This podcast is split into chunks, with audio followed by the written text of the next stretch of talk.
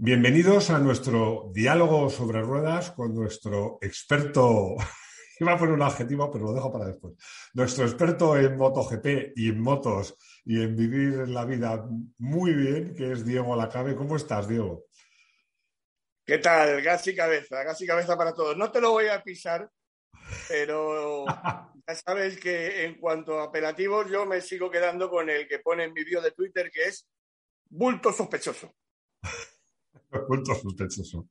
Bueno, hoy vamos a hablar, vamos a hablar de muchas cosas, pero vamos a hablar de, la machada de nuestro querido Raúl Fernández, de la, voy a decirlo así con todas las letras, aunque sea un poco grosero, la, cagada de Pedro Acosta, porque hasta el mejor escribano ha hecho un borrón que decía, dice mi madre, pero yo creo que el tema central, porque ha habido un, tuit de, de Mar Márquez que, que se le ha dedicado a los boquerones desinformados o al boquerón desinformado. Yo no sé, ¿quién es, quién es ese boquerón desinformado? A ver, ¿tú, ¿tú, me puedes arrojar luz sobre este enigma?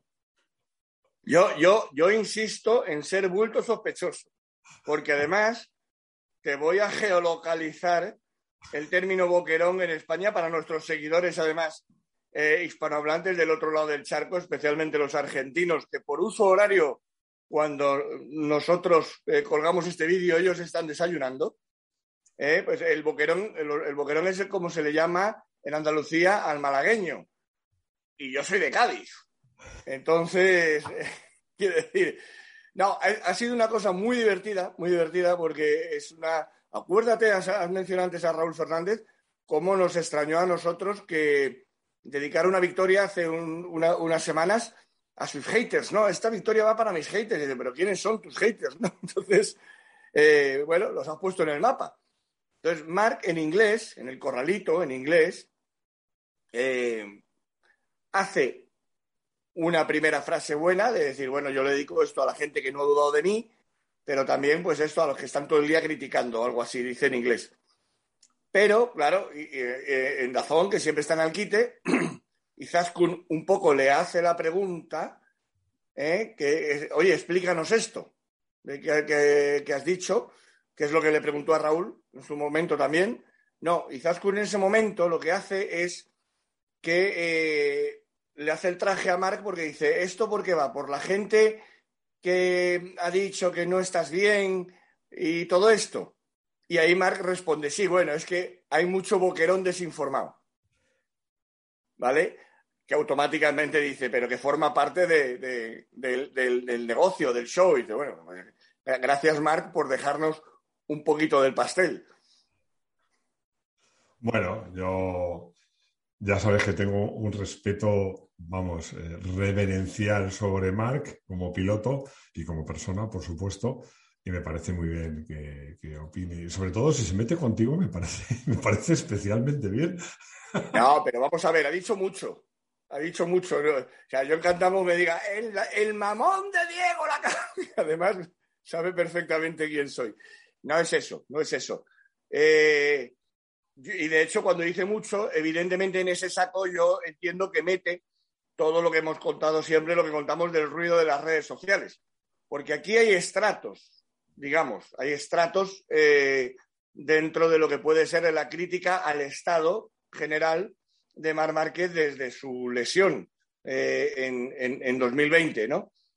La de un analista mm, que cuenta lo que ve según su criterio y luego está, evidentemente, ese ruido de redes sociales que también existe, que también hace daño, eh, en el que, bueno, mm, apuestan legiones y legiones de aficionados. Es verdad que en este caso ningún periodista eh, especialista de, de, MotoGP, ninguno, se lo he oído decir o escrito, pero sí que hay esa corriente de decir, bueno, es que este tío no solamente no va a, empatar nunca a Valentino, sino que no va a ganar nunca otro mundial, ¿no? Entonces, cuando él habla de todo esto, pues mm, está, está metiendo un poco en, en, todo el saco a, todo, a todos esos estratos que ya para mí son los que, digamos, se pasan de frenada, ¿no? Porque evidentemente Mm, y, más con la carrera de ayer que, vamos a analizar, eh, yo creo que Mark está en la senda, la senda, que todavía es larga, ojo, pero está en la senda de recuperar toda la fortaleza mental que él atesora y que necesita para volver a ser campeón del mundo de MotoGP. Bueno, yo lo que puedo decir es que, que, tú has comentado muchas cosas muy acertadas, como por ejemplo decir que el mayor problema de Marc después de su lesión fue, fue la moto y sobre todo cómo se entendía ese, triángulo de motor, electrónica y neumático.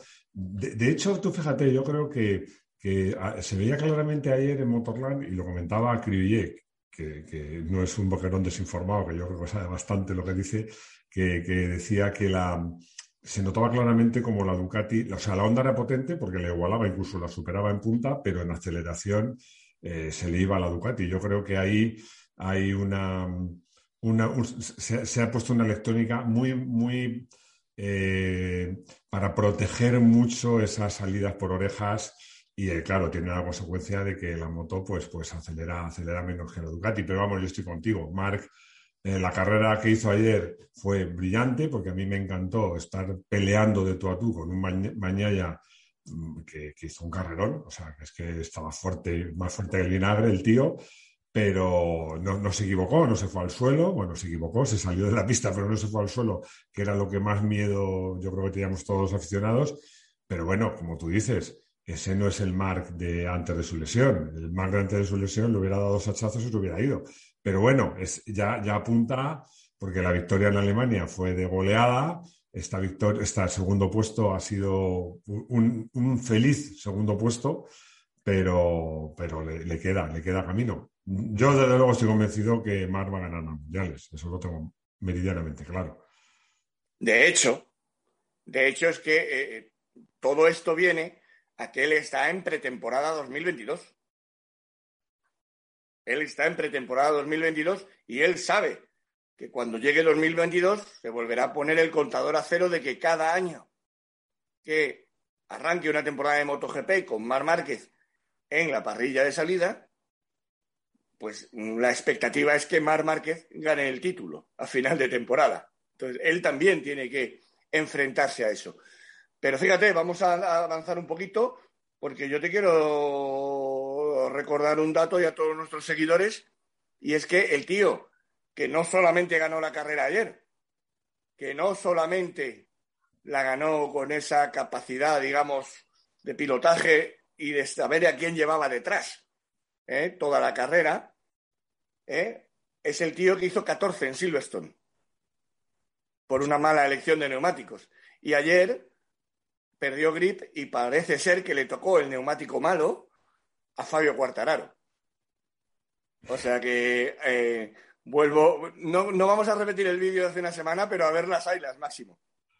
Pues sí, pues sí, porque Fabio, bueno, de todas maneras, aparte de que le tocara el neumático bueno, malo, regular, estuvo muy apagado Fabio. Este circuito no, no, le gusta mucho, me da la sensación, ¿no? No se encuentra. No, no, Fabio, Fabio estuvo, se le juntó todo pero bueno, salvó los muebles, sigue teniendo un colchón espectacular de doble capa y quedan cinco carreras. O sea que Fabio va a estar ahí. Pero, pero fíjate lo que te digo, porque claro, es que eh, al final es, es, verde y con hojas. O sea, es cierto que el, neumático único, el monogoma, y en las condiciones en las que está ahora mismo ese, ese suministro de monogoma, se habla de problemas de control de calidad, se habla, se habla de problemas de almacenamiento, es decir, simplemente un camión puesto a lo mejor al sol en Almería, por ponerte un ejemplo, ¿no? Que se pone a, 70 grados dentro, ¿eh? y todos los cambios de temperatura que, unos neumáticos de competición pues sufren en ese almacenamiento o en ese transporte,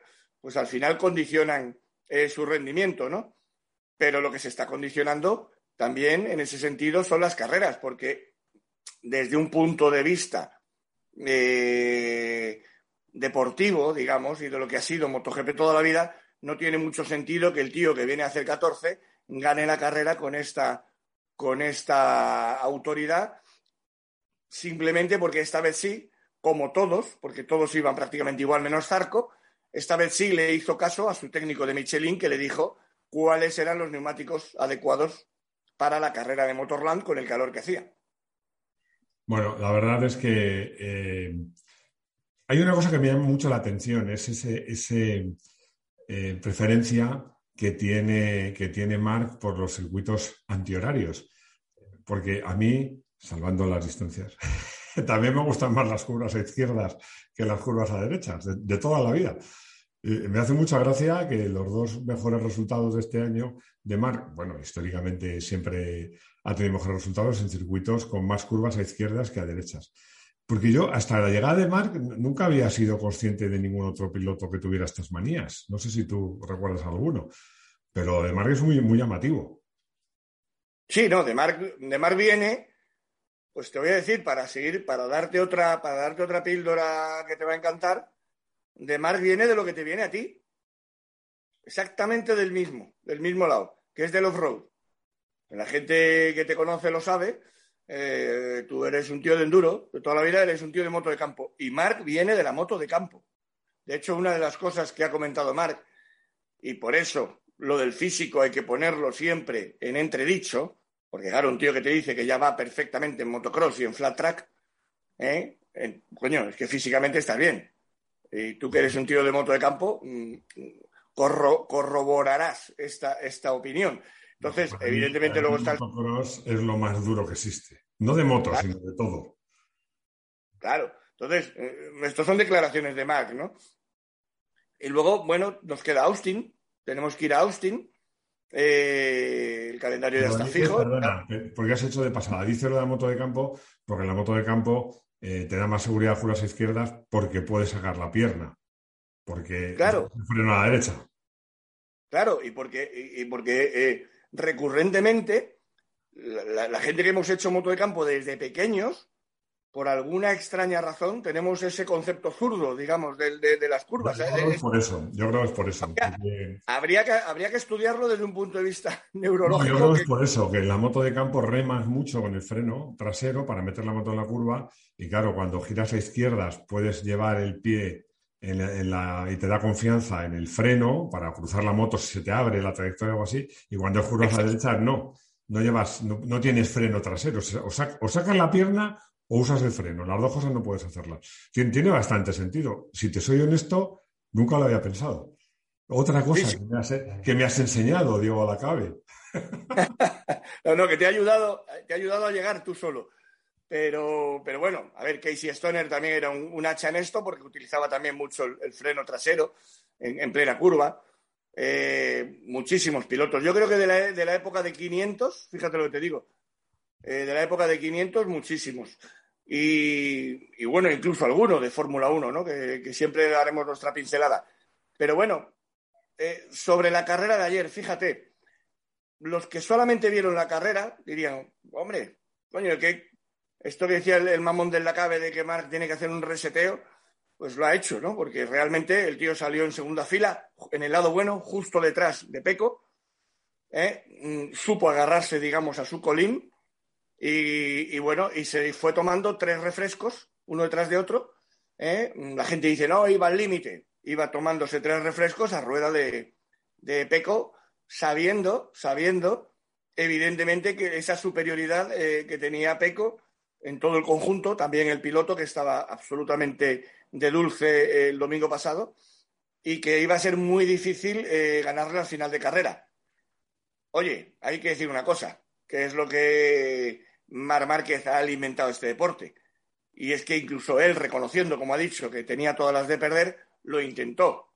Otros en el pasado, otros en el pasado han ganado títulos sabiendo quedar segundos. Es decir, la carrera de ayer estaba perfecta para que hubiese acabado exactamente igual que, como empezó, sin esas tres vueltas maravillosas que tuvimos gracias a que Marc lo intentó. Luego mm, Peco contestaba magistralmente, pero el que, el que, metió, el que metió cuello, ¿eh? mm, y además sabiendo, como él mismo reconoció, que tenía todas las de perder, eh, fue Mark. Por lo tanto, eso también es para quitarse el sombrero porque esa parte de Mark, esa parte de Mark en su justo equilibrio, es decir, como lo hizo ayer, y alguna, y, ganará y muchas más ganará si lo sigue haciendo como ayer, eh, pues es lo que todos necesitamos al final, ¿no? Espectáculo. De todas maneras, aun a riesgo de que me sumen al, club de los boquerones desinformados, yo, eh, insisto, que soy un admirador de Mar a muerte, te digo una cosa. Eh, dice, no, es que Mar lo hizo muy, no, lo hizo muy bien, porque cada vez que le apuraba la frenada y se, le ganaba la posición se iba largo. Y entonces no lo hizo muy bien porque mm, le, frenaba más tarde, pero no paraba la moto. Y eso me, me invita a otra reflexión. Qué bien, qué bien frena Peco, macho. Es, para mí es uno de los mejores frenadores de, MotoGP, porque él sí que él sí que paraba la moto y entraba, ¿eh? Ojo. Sí, sí, sí. No, y ahí hay otro que, y hay otro que frena igual, es novato, y encima también lleva una Ducati de fábrica, se llama Jorge Martín. Igual, igual. Es que, es que lo que, una de las cosas que sabes que a mí me gusta siempre ir más allá de dentro de la cabeza de los pilotos, claro, el hacerte una carrera entera al colín de una Ducati que va como va, ¿eh? en el caso de Mark es pensar, joder, y todavía me quedan tres años más de contrato con esta moto. es que, ¿cómo, ¿cómo, iría yo? ¿Cómo iría yo con esa moto roja? ¿Eh? Con todo el mérito, con todo el mérito de que luego tiene que haber encima un tío pilotándola así, y Peco es buenísimo. Pero claro, Mark, conociéndose a sí mismo, es decir, madre mía de mi vida, y todo esto te lo cuento porque ya sabes que desde, desde que lo firmó, yo soy uno de los que piensa que, que Mark eh, se puso una cadena y una bola demasiado pesadas. Eh, con cuatro años de contrato, teniendo en cuenta cómo cambia esto y cómo hemos visto que cambia esto, eh, a nivel de carcasas nuevas de neumáticos que te traen y de todo lo que pasa, ¿no? Y de, y de tu fábrica que se puede equivocar con la moto, en este caso con el motor. Bueno, yo ahí sí que difiero contigo. Yo creo que un piloto tiene que hacer planes a largo plazo, porque yo estoy harto de ver pilotos que no tienen paciencia, van cambiando de marca y cuando se van de su marca es cuando la moto empieza a funcionar. Pero o bueno, el coche. O el coche, o el coche, porque todos, eh, eh, si, los oyen muchos argentinos. El Lola Reutemann, Carlos. Alonso, acabas, de, acabas de definir la carrera de Fernando Alonso. Bueno, por ejemplo. Pero, pero Lola Reutemann igual, se, se, hartaba del equipo que le daba un buen coche, se iba a otro equipo, el equipo al que iba caía en picado y el donde estaba ganaba el mundial. Yo creo que un piloto tiene que apostar. Yo en eso, ves, creo que Mark lo hace bien. Además, ojo, no olvidemos que Honda es la número uno. ¿eh? Yo estoy convencido que la moto de Honda del año que viene va a ser eh, claramente mejor que la de este año y estoy convencido que la moto que tenía ayer en Motorland Mark es mucho mejor que la moto con la que se azotó en 2020. Estoy convencido de ello. Pero bueno, me hizo gracia el podio porque había un tío exultante Peco, primera victoria en MotoGP que ha en llegar, exultante. Un, como tú decías en tu magnífico artículo, un, un perdedor feliz, que era Marc, porque bueno, había perdido, pero había presentado batalla, y oye, segundo para él en, ese, en esta senda que tiene que iniciar, es un buen resultado. Y un tercero muy decepcionado, porque Mir, además a los micrófonos no lo ocultó. Él dijo, no, no, yo, yo esperaba estar en la pomada por la victoria y un tercero me sabe a poco. Me parece bien ¿eh? que un piloto muestre esa ambición, pero, pero se le veía poco, poco feliz con ese tercer puesto. Bueno, vamos a ver, el tema Mirens o Miller, por ejemplo, también. Bueno, es que están ya en lo que están.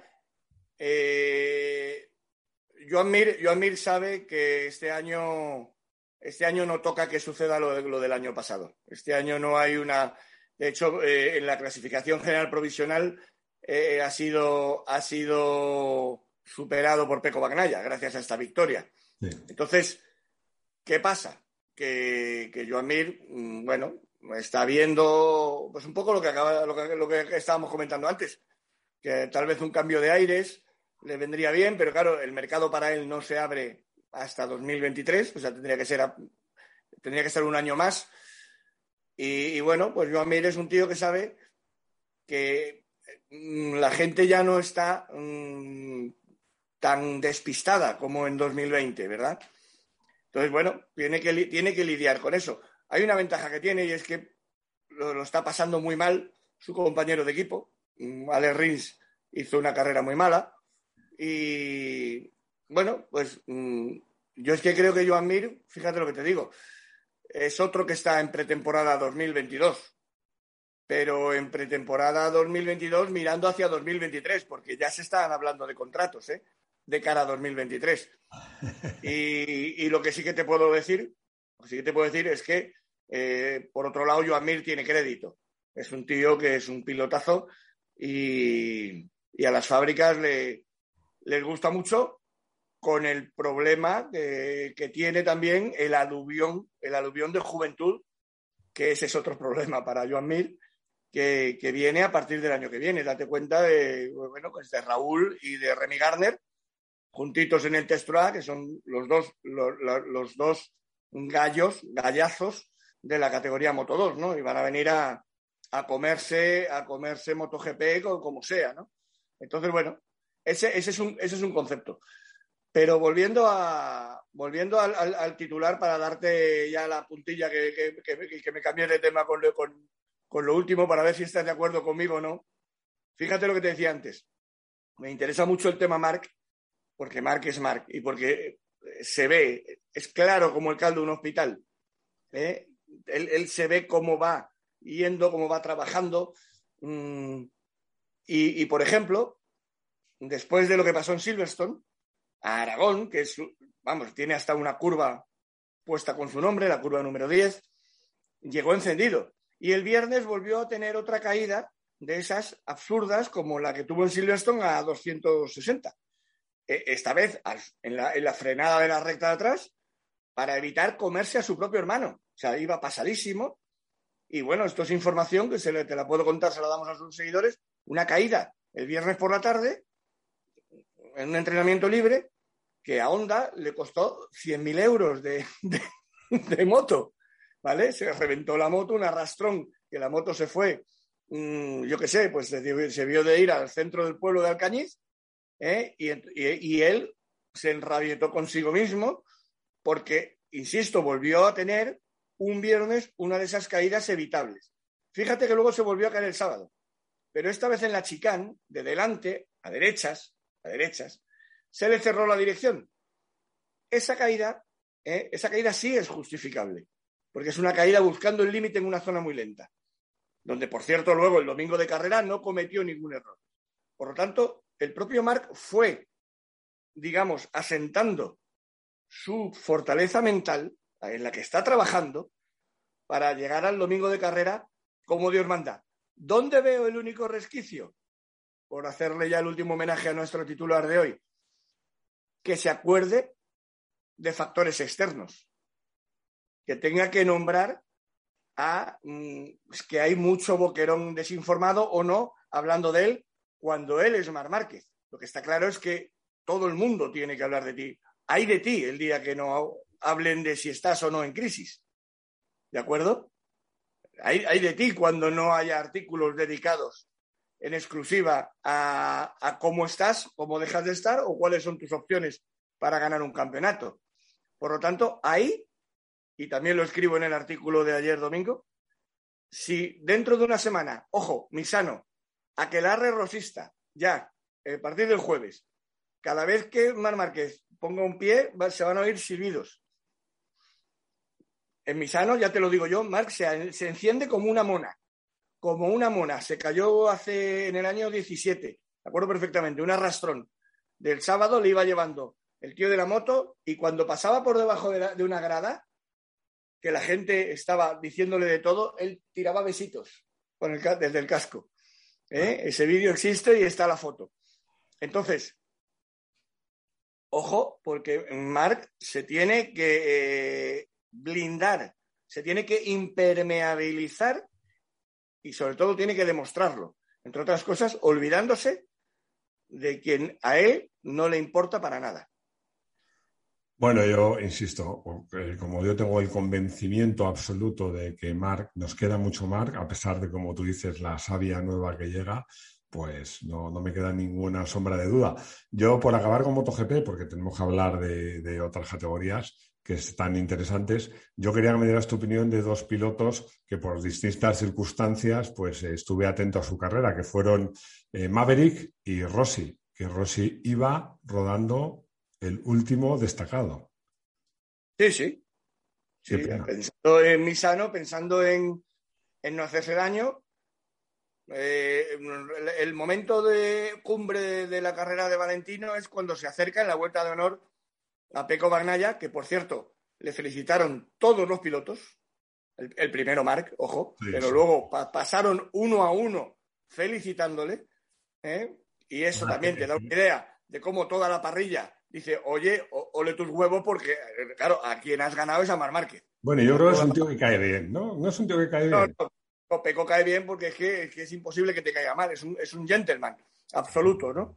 Y, eh, pero eh, Valentino se acerca a Peco y está, le, suelta una parrafada, ¿eh? que es como diciendo, aquí te dejo los trastos, toma, toma el testigo, quiero que seas el nuevo enemigo de, este, haz, el trabajo que yo, no que yo dejo sin acabar, o algo así, ¿no? Le debió de decir.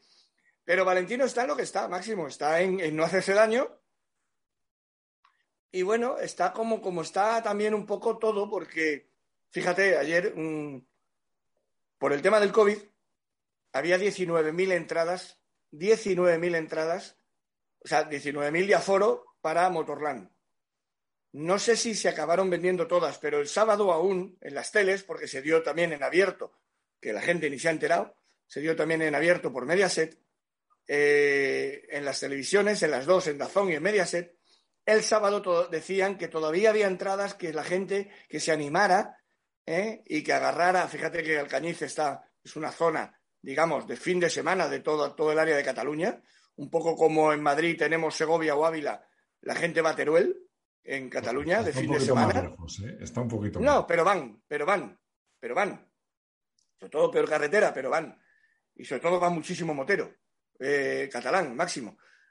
Y bueno, el sábado todavía había entradas. Date cuenta que en un Cheste, en un Jerez, estamos hablando de 120.000 espectadores, antiguamente. 19.000 por el COVID y no se vendieron. El sábado no estaban vendidas. No, o sea, se habla de que hubo 14.000 personas. Sí, sí, 14.000 en la, 13.000 y pico eh, y mucho el, el, domingo. Entonces, es decir, 5.000 menos de lo que puede haber.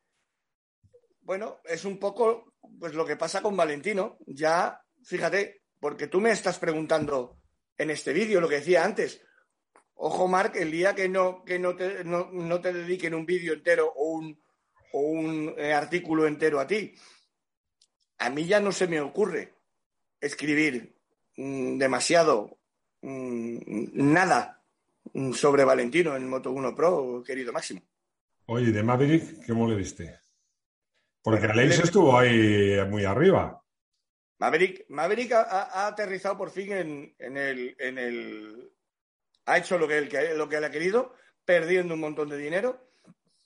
Y bueno, y se ha encontrado con una realidad a la que él ya se tiene que enfrentar. Es decir, el discurso de Maverick ha cambiado exactamente igual que el cambio de moto. Porque ahora de forma evidente se pone la responsabilidad él.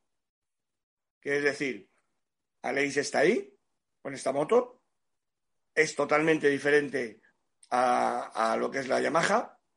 Yo veo que tiene dos ruedas, igual que la Yamaha, pero vamos, ellos saben, ellos sabrán. Es totalmente diferente en cuanto al pilotaje, por lo, visto, pueden frenar mucho más tarde y mucho más. Es lo que consigue hacer Aleix. Y yo tengo que trabajar mucho para conseguirlo, para conseguir lo mismo bueno, ya no está eh, echando, mm, ya no se está quejando em-, del empedrado. Ella está diciendo, soy yo, y bueno, es en lo que tiene que estar. Ese sí que está claramente y además de forma regalada eh, en pretemporada 2022, ¿no? Pero bueno, una, una, cosa que me extrañó es que dijo el jueves, al llegar, que bueno, él, había... Mm, He asumido este proyecto con Aprilia para sentirse otra vez campeón y poder luchar por el título en, dos o tres años. Sinceramente y con la mano en el corazón, yo no veo, no veo a Maverick Viñales en MotoGP siendo español y con los españoles que vienen desde abajo para arriba. Bueno, ¿eh? hay, como Jorge. Y, claro, y los que ya están, ¿eh? Mm, más, allá, más allá de 2023. Eh, así, así lo digo como, como el propio, bueno, Aleix es que lo tiene anunciado, Aleix acaba este contrato el año que viene y, se va a su casa.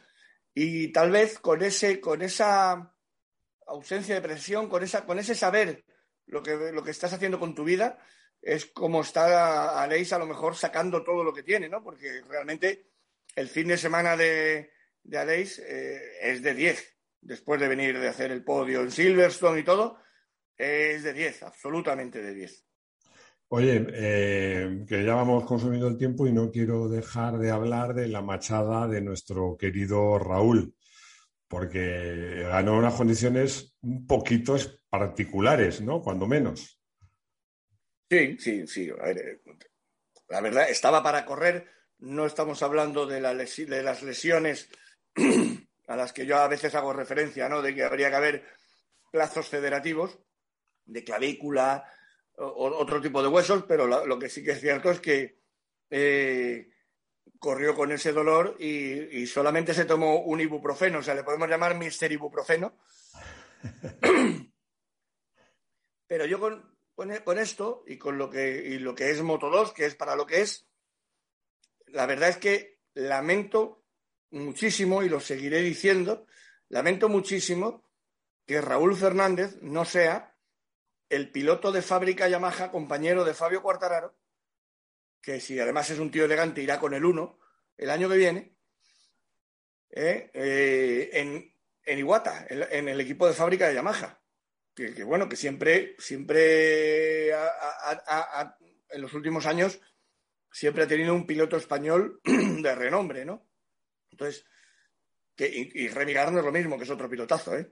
Que estos dos tíos gracias a cómo tiene montado KTM el, chiringuito, y es que gracias a tener la estructura en Moto 2, agarra a esos pilotos para el salto a MotoGP y es muy difícil que se los quiten. Bueno, pues a mí me parece una aberración que estos dos pilotazos acaben en, un equipo privado mm, que para mí sigue siendo mm, de segunda fila comparado con cualquier fábrica, ¿no? Eh, de KTM. Fíjate con lo que te he contado de la estructura. Le voy a recordar a nuestros seguidores un dato mm, pasmoso, que a ti te va a hacer levantar las cejas también. KTM tiene los santos bemoles de tener un equipo en Moto 2 que se llama KTM y que pone KTM en el carenado cuando se corre con un motor Triumph. Sí, sí. ¿Tú te imaginas a Honda haciendo eso? Honda tiene, Honda tiene, Honda tiene su equipo eh, en Moto 2 totalmente tapado que es el Idemitsu, y deja que Idemitsu, que es la Repsol japonesa, eh, ponga eh, eh, Idemitsu en el carenado. Pero ellos no van a poner onda en un carenado donde dentro va un corazón de triunfo. O sea, entonces, bueno, KTM, como son así de maquiavélicos. No, no de maquiavélicos, yo creo que hacen bien, oye. No, no, no lo, hacen, lo hacen de cine porque gracias a eso tienen la escalera hecha ¿Eh? Y además eh, el resto del motor sea Triumph, pero el, pero el chasis y todo es, KTM, o sea que tiene mucho y, gracias a, y gracias a eso, no solamente han amarrado estos dos, sino que ya tienen la hoja de ruta marcada con Pedro Acosta. Y hablamos, hablamos también de Pedro Acosta, que no tuvo su mejor fin de semana. No, no, pero tuvo la suerte del mundo porque después se cayó Sergio García Dols. O sea, inmediatamente cagada, el balón de Sergio García ya fue yendo solo en la última vuelta, además. O sea, una cosa épica. Pero bueno, la cagada está ahí, ¿eh? La cagada y además acuérdate que se parece a la de Mark.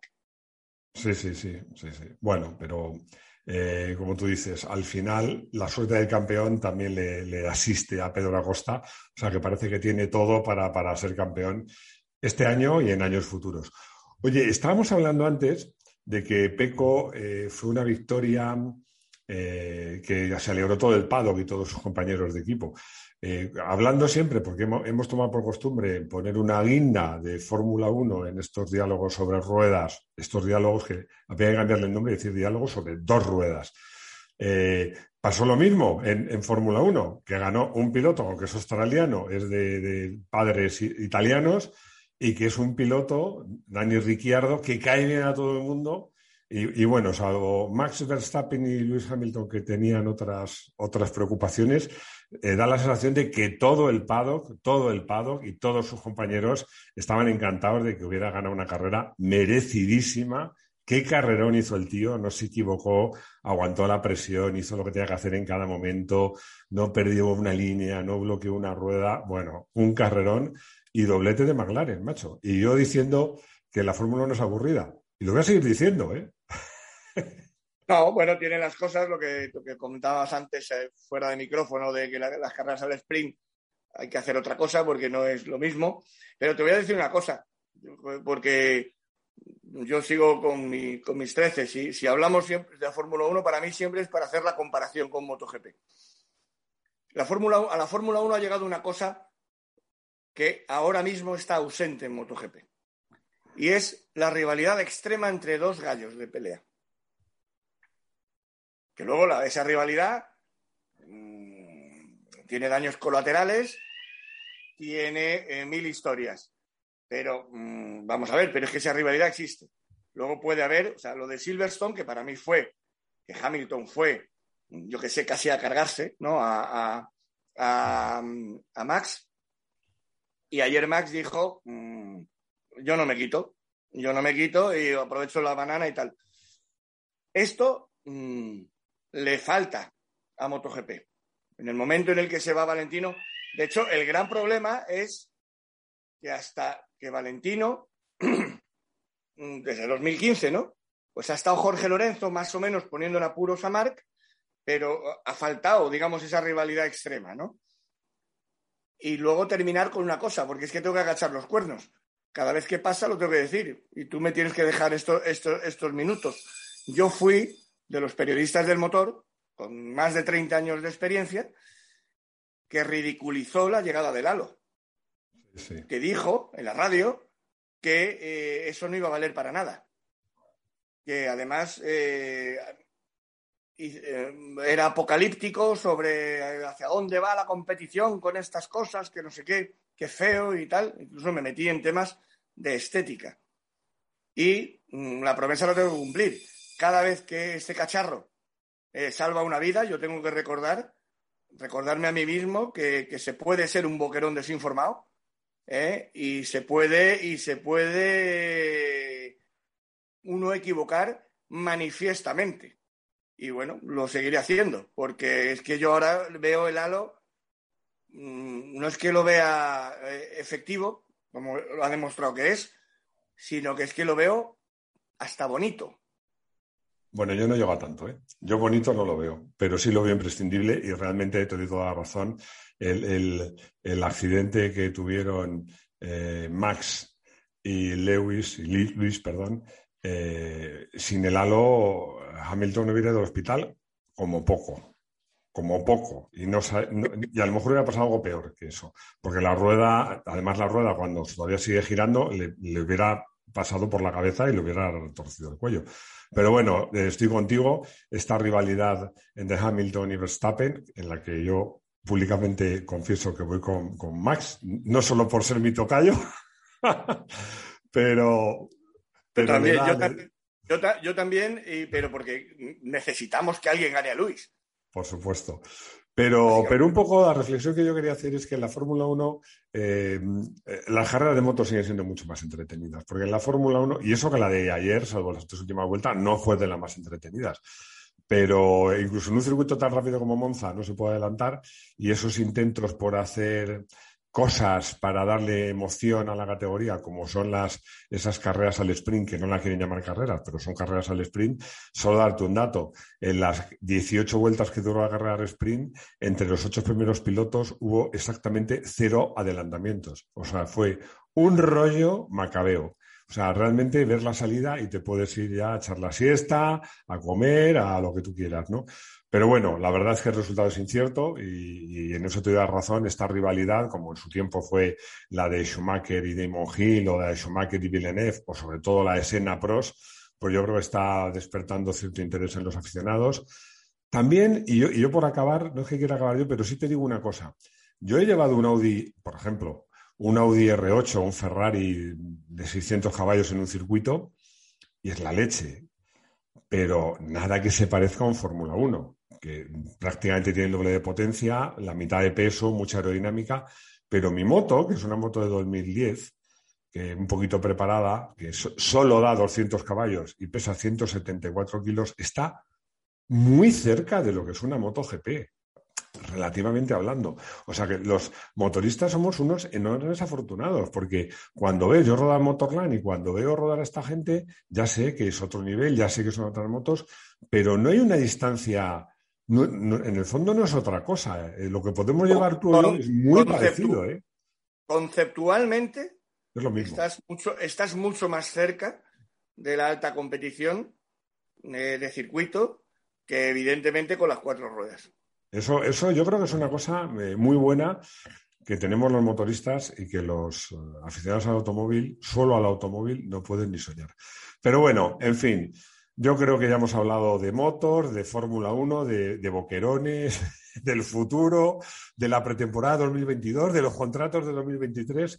Bueno, de tiburones, de tiburones también, porque eh, a, Pedro Acosta le llaman el tiburón de Mazarrón. De tiburones, de, tiburones también, o sea. de pescaditos mucho. De fauna ibérica, fauna ibérica. bueno, pues Diego, muchísimas gracias por esta media horita, que siempre es más de media horita. Te lo agradezco un montón porque yo por lo menos me lo paso muy bien. Espero que nuestros seguidores también lo disfruten. Y bueno, pues como siempre te emplazo para dentro de una semana para tomarnos unos boqueroncitos fritos. Exactamente. O en vinagre, o en vinagre. pero, pero sobre todo con humor, con criterio y, bueno, y hablando de lo que más nos gusta, en este caso, ojito, ojito con Misano, ¿eh? y porque yo creo que vamos a ver otro Rossi, vamos a ver qué vemos, vamos a ver qué pasa, pero que la gente no se le olvide que el tío que ganó ayer la carrera en Silverstone había quedado 14. Por lo tanto, no es no es un sueño demasiado descabellado que podamos tener a Valentino delante, delante de su público ¿eh? en su primera despedida, porque luego se vuelve a Misano. ¿eh? En octubre volvemos a Misano. A mí, honestamente, nada me haría más feliz. Y como tú dices, seguiremos hablando de motos con humor y con amor por las dos ruedas. Cuídate mucho, Diego. Un abrazo. Chao. Gracias. Gas y cabeza para todos.